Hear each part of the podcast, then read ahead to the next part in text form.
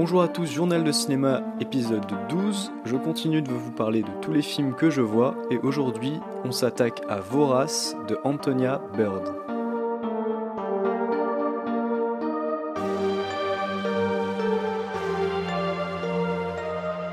Alors Vorace est un film sorti en 1999 et réalisé par Antonia Bird.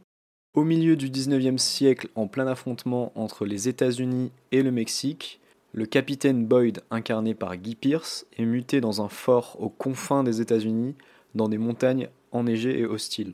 Lorsqu'un soir, un homme, interprété par Robert Carlyle, frigorifié, arrive au fort et raconte avoir fui un cannibale. Et ce sera difficile d'en révéler plus euh, sur le cœur du scénario d'un film qui comporte de multiples surprises et moult rebondissements, donc ce podcast aura sa partie spoiler pour ceux qui n'auraient pas vu le film. Pour commencer, un premier point intéressant à propos de ce film, c'est que c'est un film de genre réalisé par une femme, donc Antonia Bird, à la fin des années 90, ce qui est assez peu commun. Déjà parce que les réalisatrices sont rares à cette période, mais aussi parce que c'est un film qui tend vers l'horreur et plutôt le gore, un genre où finalement peu de réalisatrices ont eu la chance de s'aventurer. De plus, avec un film qui a marqué euh, le cinéma de genre, et qui pour beaucoup d'amateurs est devenu culte. Malheureusement le film à sa sortie se solde par un échec et Antonia ne fera jamais d'autres films qui vont susciter un tel intérêt. Et si une femme derrière la caméra et le thème du cannibalisme, ça peut faire penser au récent grave de Julia Ducournau, on est sur un film quand même assez différent. Alors ce qui frappe dans ce long métrage, c'est vraiment l'ambiance très particulière du film, déjà par sa période qui a rarement été utilisée pour des films de ce type. Donc on a des hommes en uniforme confrontés à des événements fantastiques. C'est quelque chose d'assez peu exploité au cinéma et encore moins dans une période historique qu'on voit également très peu sur le grand écran. Pour rappel, la guerre entre le Mexique et les États-Unis au milieu du 19e siècle. Un autre élément qui contribue à cette ambiance unique, c'est le décor dans lequel est situé le film. On est sur un mélange de décors montagneux avec des forêts euh, escarpées, isolées. Et ça, c'est un classique euh, du cinéma de genre. On peut penser à Evil Dead euh, et la petite cabane dans les bois. Mais le détail que je trouve très intéressant dans celui-là, c'est la neige qui apporte un danger supplémentaire et du coup qui va placer les personnages dans un cadre hostile. On a un petit aspect survival qui s'installe, même si c'est pas pleinement exploité par le film véritablement. Ajouter à cela des légendes indiennes et du cannibalisme, donc on a un cocktail assez inédit selon moi. Et si je le trouve très réussi, notamment grâce à ses surprises, je parlerai plus abondamment du scénario en partie spoiler. Cependant, je peux déjà vous relever que la caractérisation des personnages, qui sont vraiment intelligemment conçus, je trouve, est un des éléments clés de la réussite du film. Et pour apporter de l'épaisseur à cette ambiance, il y a une bande originale d'une qualité incroyable, j'ai appris après coup plusieurs choses sur celle-ci, notamment qu'elle était extrêmement appréciée et reconnue, mais surtout que l'un des compositeurs de cette BO n'est nul autre que Damon Albarn. Pour ceux qui ne connaîtraient pas, le bonhomme, c'est le leader de Gorillaz et de Blur, deux groupes très importants de ces quasi 30 dernières années. Et sans conteste, euh, la BO donne un cachet supplémentaire à justement cette atmosphère unique qui se dégage du film.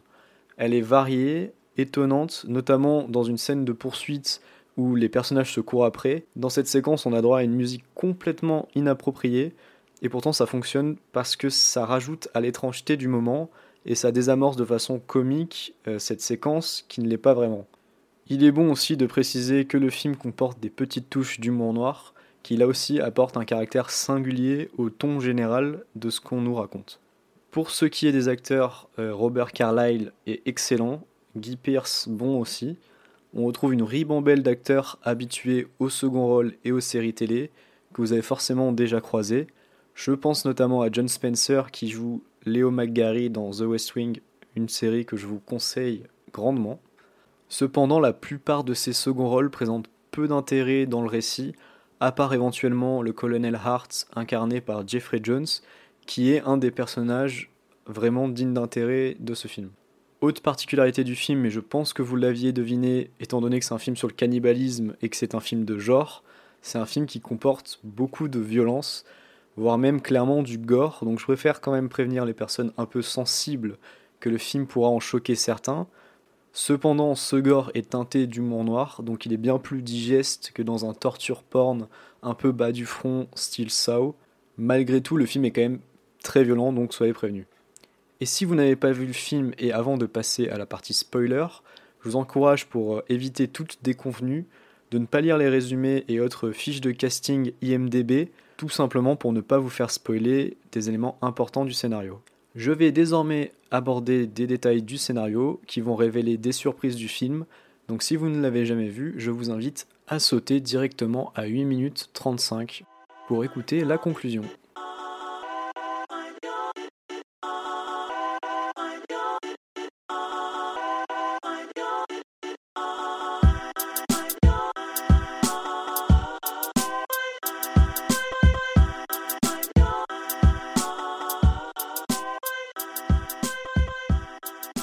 Petite partie spoiler donc, où je vais traiter notamment du personnage de Robert Carlyle, qui est évidemment le point d'intérêt central du film si vous l'avez vu. Déjà par sa première apparition qui est assez inquiétante et vraiment marquante d'un homme perdu dans la neige et qui, frigorifié, euh, semblant avoir échappé à la mort, nous raconte une histoire étrange d'un compagnon de voyage qui l'aurait poussé à manger des gens pour survivre.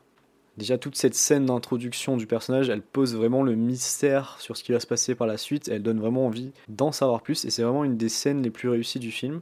Et ce sera lors d'une super scène euh, d'exploration d'une grotte que nous allons nous rendre compte que cet étranger du nom de Colgoon n'est autre que le cannibale tant redouté. Et c'est là que ce cher Robert va commencer à exceller dans ce rôle d'un cannibale qui tend vers une forme de vampirisme avec cette chair humaine qui en fait permet de décupler sa force et de se régénérer. Et je trouve cette idée et ce concept assez bien trouvé parce que ça s'inspire du mystère qui entoure la viande humaine qui, aux dernières nouvelles, a été goûtée par assez peu de personnes sur cette planète. On a également une extrapolation de ces expéditions ou de ces rescapés de crash d'avion qui, euh, pour survivre par instinct de survie, ont mangé des gens qui étaient morts, de la viande humaine. Et donc dans le film, le cannibalisme revêt un espèce d'habit mystique avec des personnages qui quasiment ressuscitent euh, grâce à ce cannibalisme. L'aspect horreur du film aussi, je trouve qu'il est renforcé par le côté inextricable de la situation, notamment parce que le capitaine Boyd, lorsqu'il va s'échapper des griffes de Colgoon, il va revenir au fort, et au fort, le nouveau général, eh ben, ce sera Colgoon, qui est désormais le colonel Yves, le cannibale de l'histoire qu'il avait raconté au tout début. Et ce personnage, il va revêtre euh, un peu les vêtements d'un Dracula euh, cannibale à partir de ce moment-là, doté d'une forme de puissance surnaturelle à laquelle on ne peut pas échapper, et avec un côté euh, calculateur et sans pitié. Et c'est aussi assez intéressant de voir ce côté prophète qui va commencer à développer, une espèce de prophète du cannibalisme comme si ça pouvait créer bah, des hommes nouveaux, des hommes plus forts, et il va essayer de convertir du coup le personnage de Guy Pierce au cannibalisme. C'est la fin de cette partie spoiler, et je vais vous donner ma conclusion sur le film.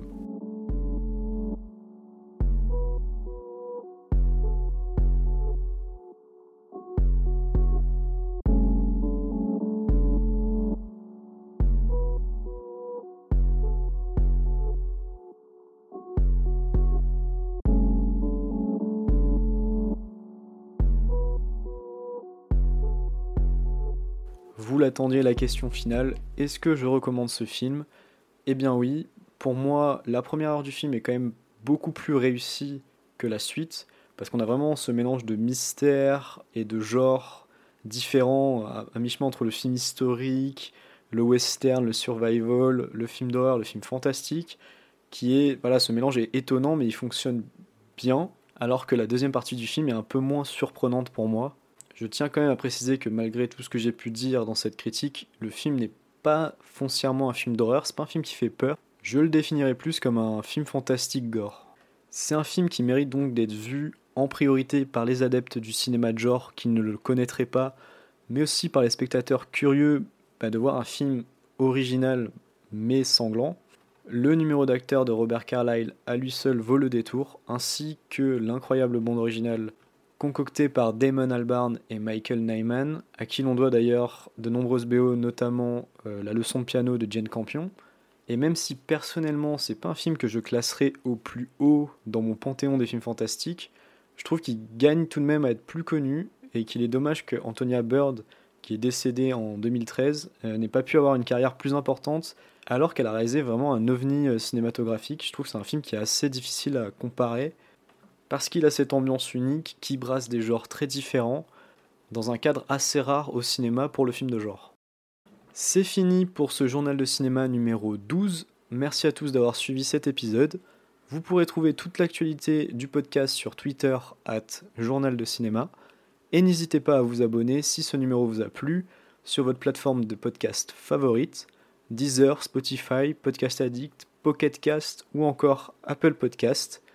Je vous remercie, on se retrouve dans le prochain épisode. Bye